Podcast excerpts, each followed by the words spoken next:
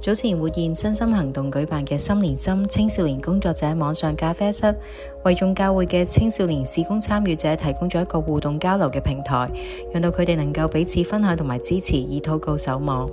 未來兩集嘅節目，我哋特別選取咗活動當中兩位青少年牧者精彩實用嘅分享。 呢一集會先由 Pastor Jeff 去分享佢同教會青年人喺疫情當中同埋教會重開時嘅經歷。佢分享咗佢嘅掙扎同挑戰，亦都分享咗一啲咧有關增進青少年父母同埋青少年工作者之間嘅閱讀策略同埋書籍。 節目結束嘅時候呢，我都會為大家介紹活現健康對話跨代培訓課程。呢個課程呢係特別為家長、青少年同埋青少年工作者度身訂造，讓到佢哋能夠更加好嘅理解自己嘅角色責任，提供雙向嘅溝通指導，建立健康合理嘅界線。另外呢，節目嘅 show notes 當中呢，有活現身心行動嘅網站，同埋呢佢哋 YouTube 頻道一啲精彩嘅影片，請大家切勿錯過。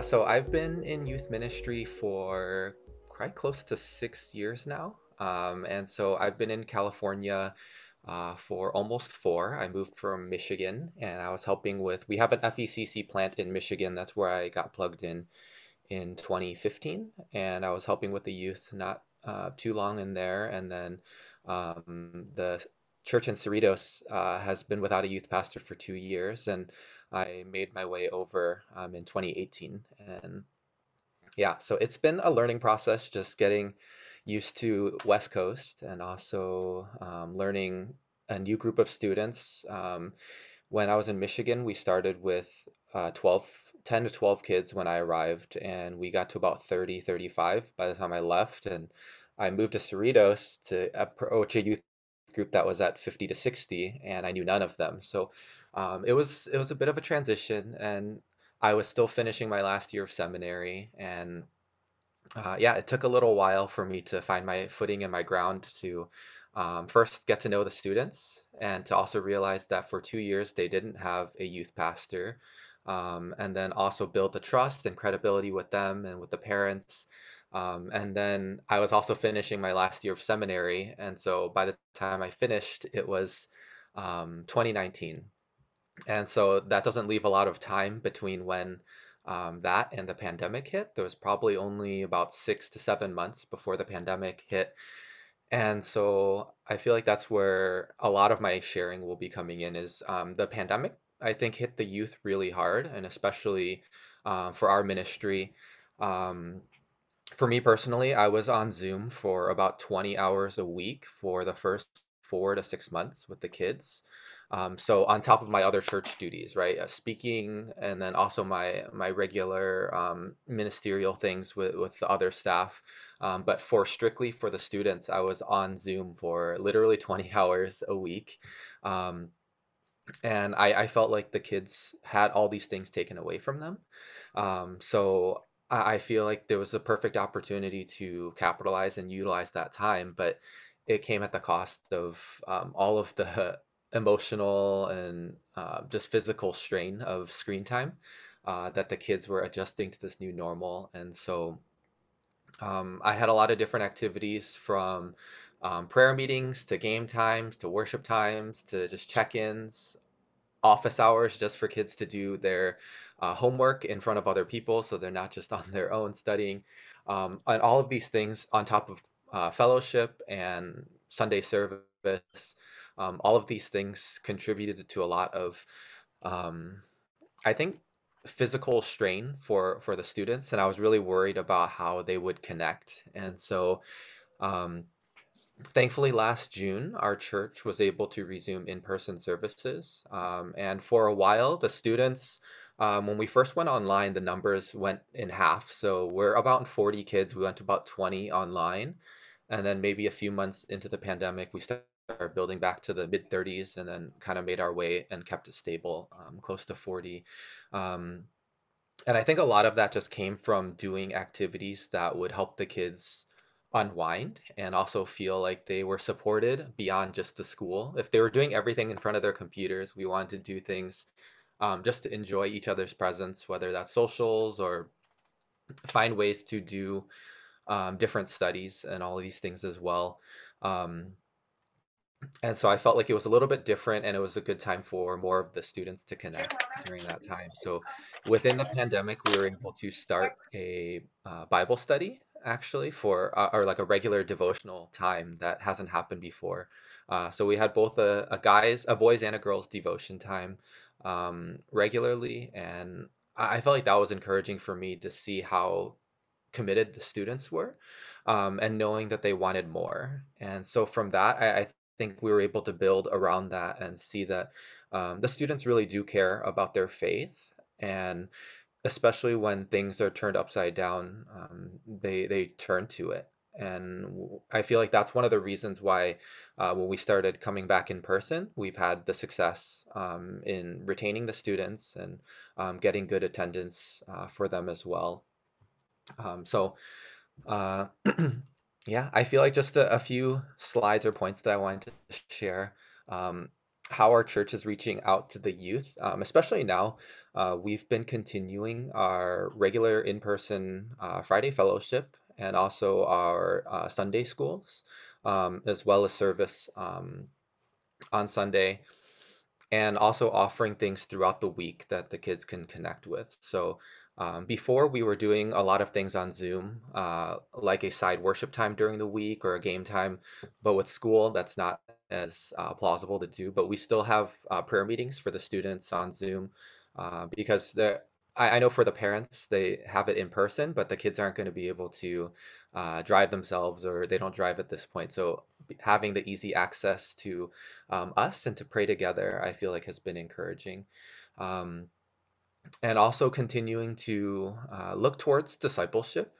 Um, I, I personally mentor a handful of the student leaders and then also other potential um, leaders in the future as well. Anyone who's who's willing or has continued to show interest, um, we try and make sure we invest time to develop them and also to pour into their lives. Um, yeah.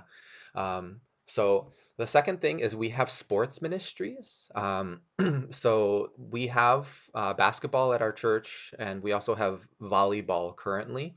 And so something that we've noticed recently, um, the last couple months, is from some of the local high schools, friends that play on the volleyball team, they'll invite their friends.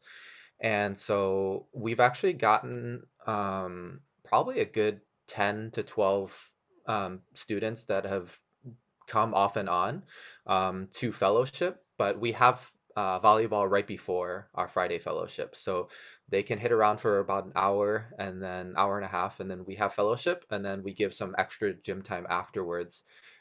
And so it gives a little bit more incentive for the kids who want to come play sports, but also can plug in with our fellowship and experience worship if they haven't before. Um, yeah, some of this, some of the um, spectrum is that the students have zero exposure to faith. Some of them have had um, a little bit background, but they're not really connected to a church. So I, I've been very encouraged by that.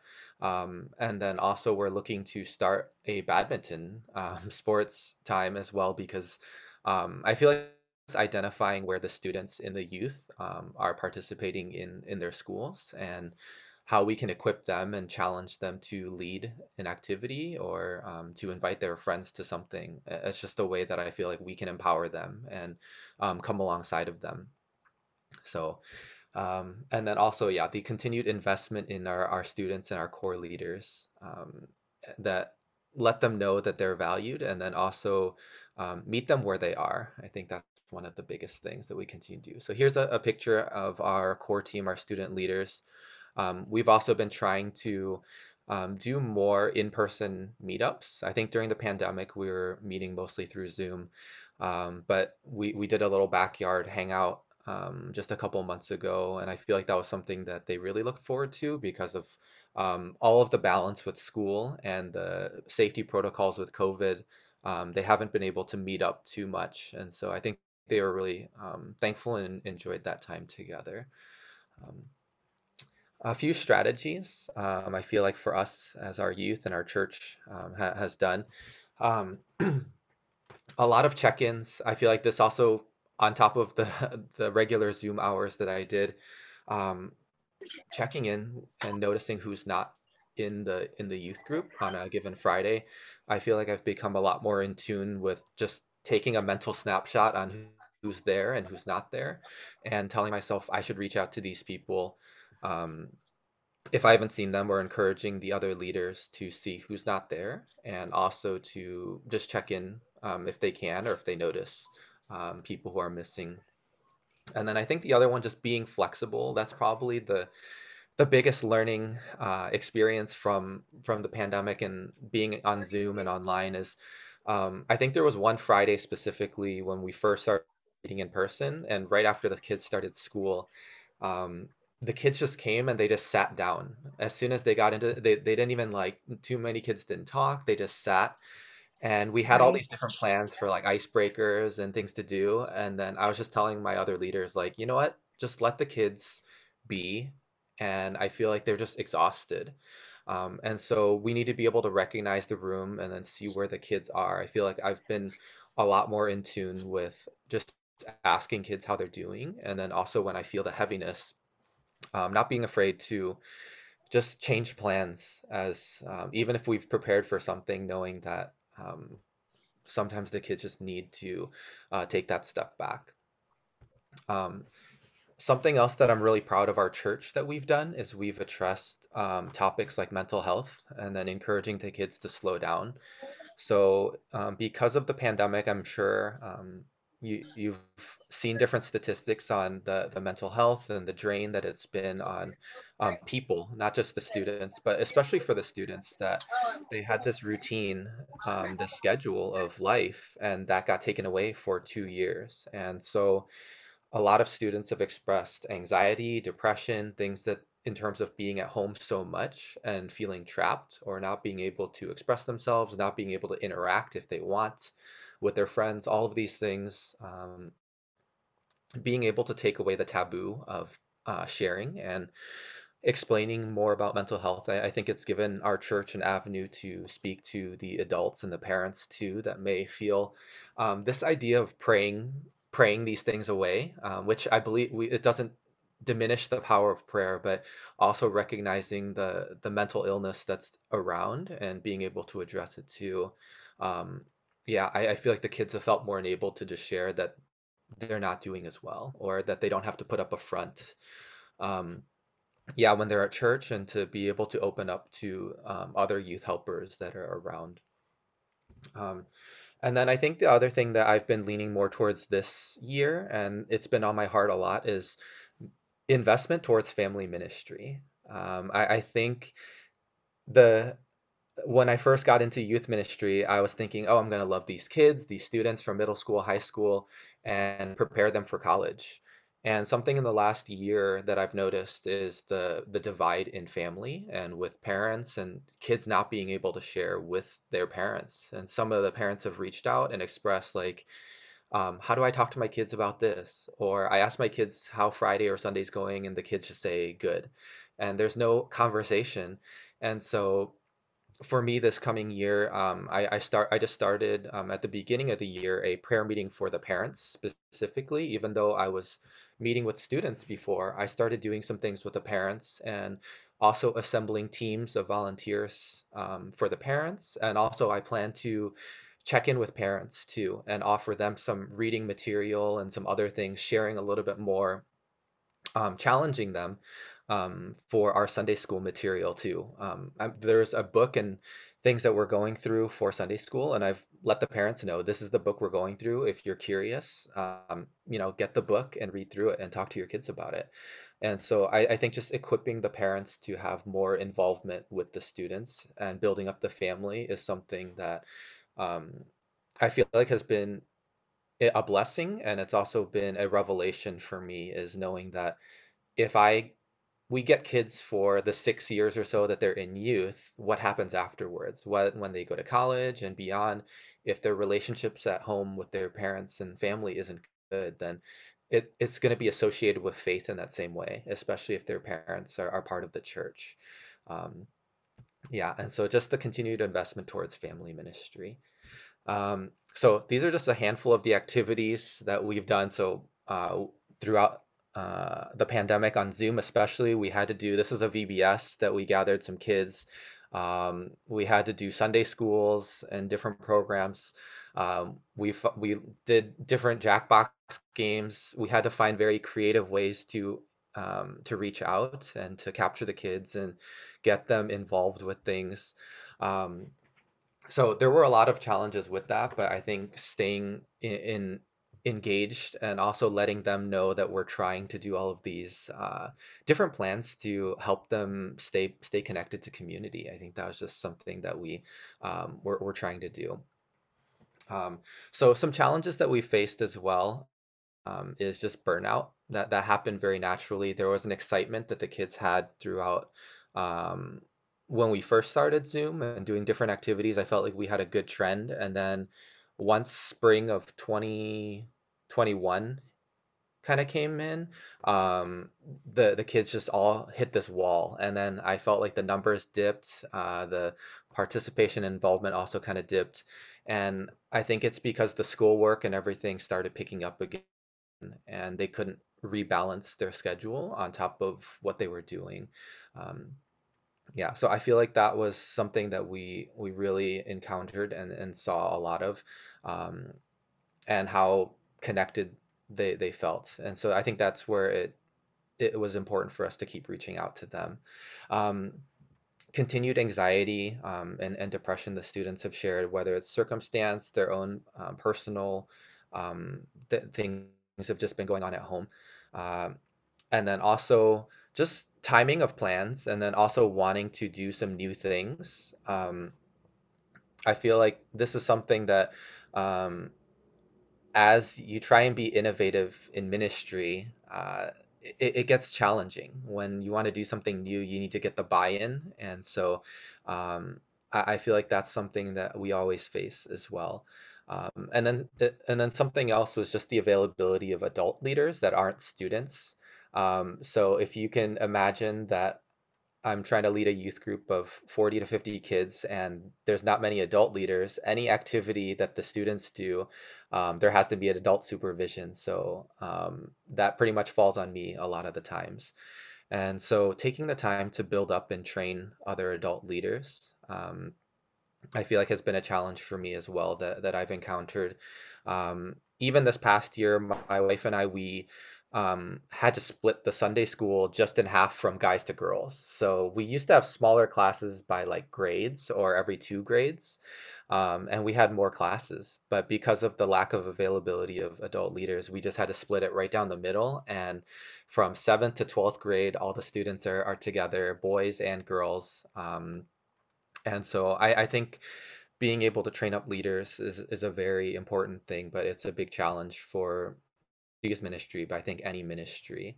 Um, but I think within the pandemic as well, um, just one one last area I wanted to share is that there have been um, books that I feel like I needed to educate myself on top of all of these things, just reading materials.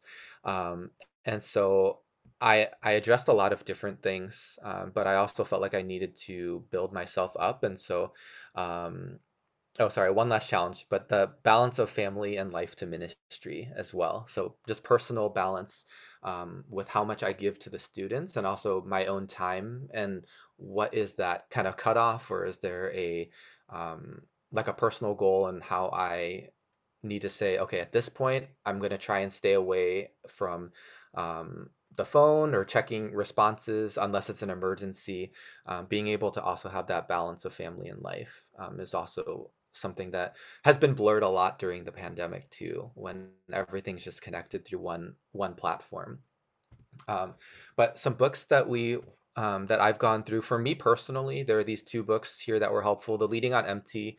Um, this one just talks about like how can you serve or help filling up your your meter and your bar, um, and not just serving when you have an empty tank because burnout is just so real in ministry.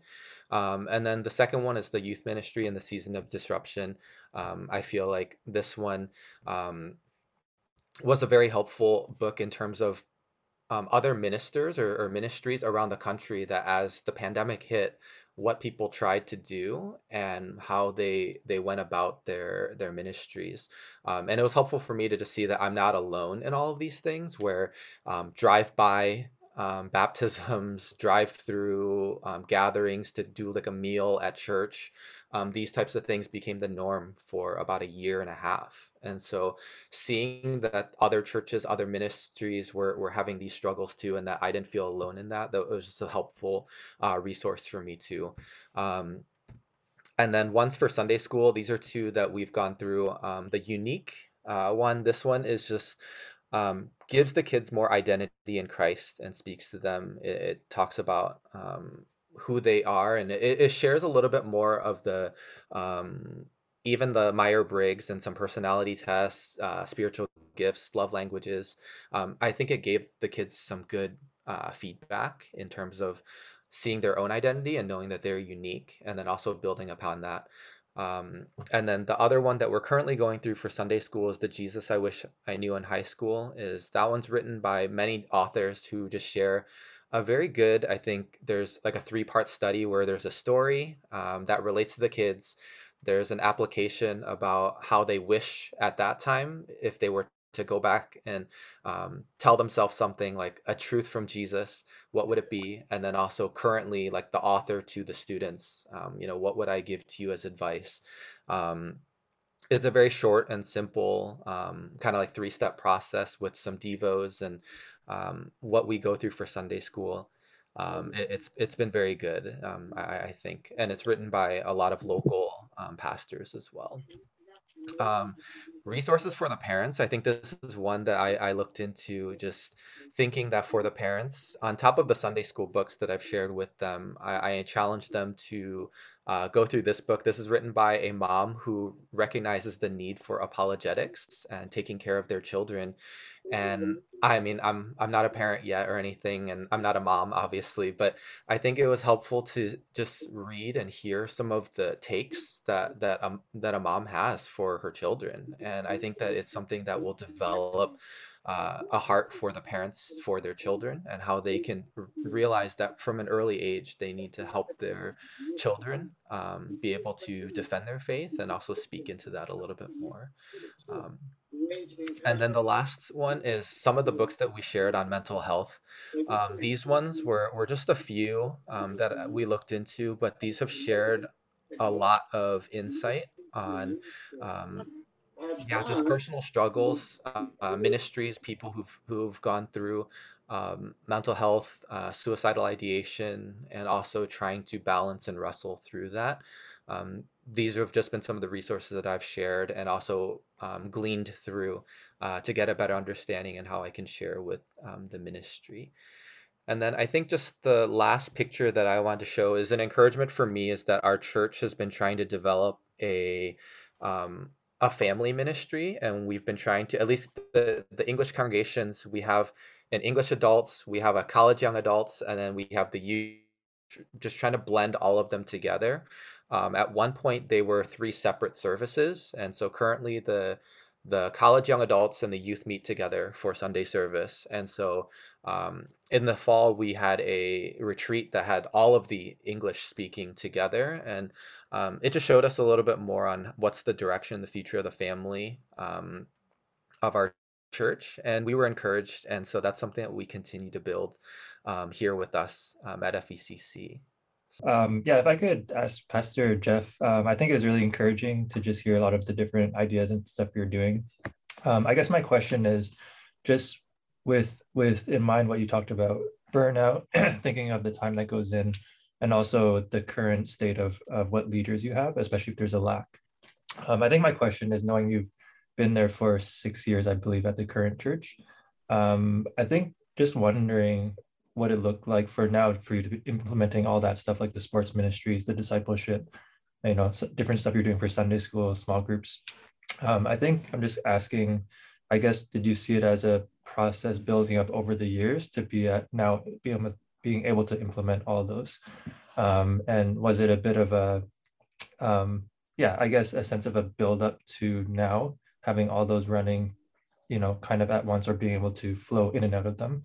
Um, and and within I guess your earlier years there, is it something that was you trying some of them here and there? Um, or, or like you mentioned i think something about the timing of implementing ideas as well. I'm just kind of curious for you what did that look like?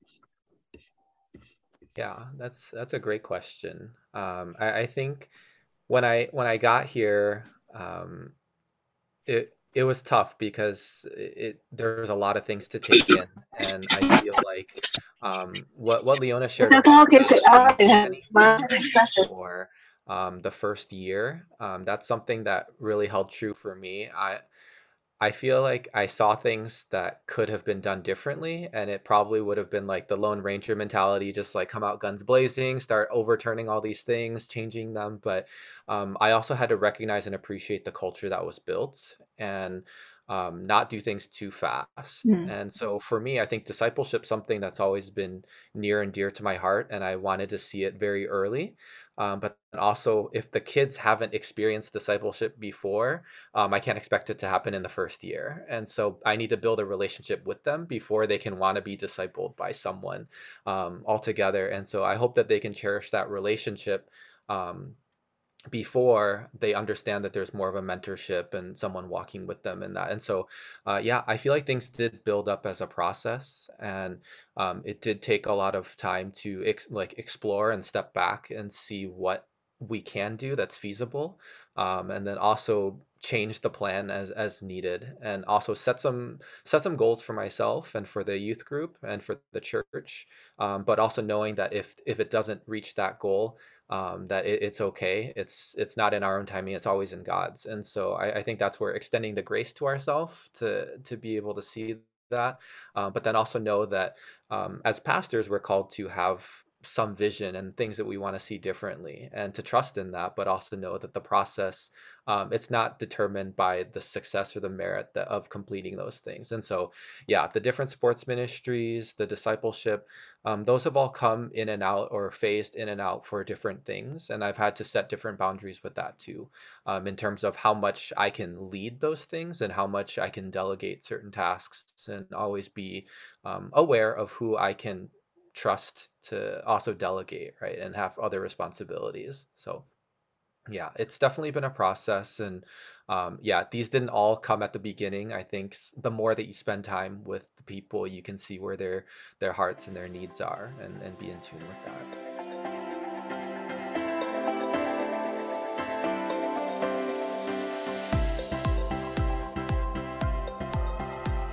喺好多北美亚裔嘅家庭里面， 年輕一代同上一代嘅文化唔一樣，導致彼此核心價值觀嘅差異，因此溝通上嘅衝突都層出不窮。活現健康對話課程能夠幫助家長、青少年認識自己嘅責任同角色，並且為青少年同父母提供雙向嘅界線原則同溝通技巧嘅指導。課程除咗包括父母同青少年嘅健康對話系列之外，亦都有家長同青少年工作者嘅健康對話系列。 喺節目簡介 show notes 裏面有課程嘅網站連結，你可以仔細地了解成個課程嘅內容，亦都可以發電郵俾我哋查詢詳情。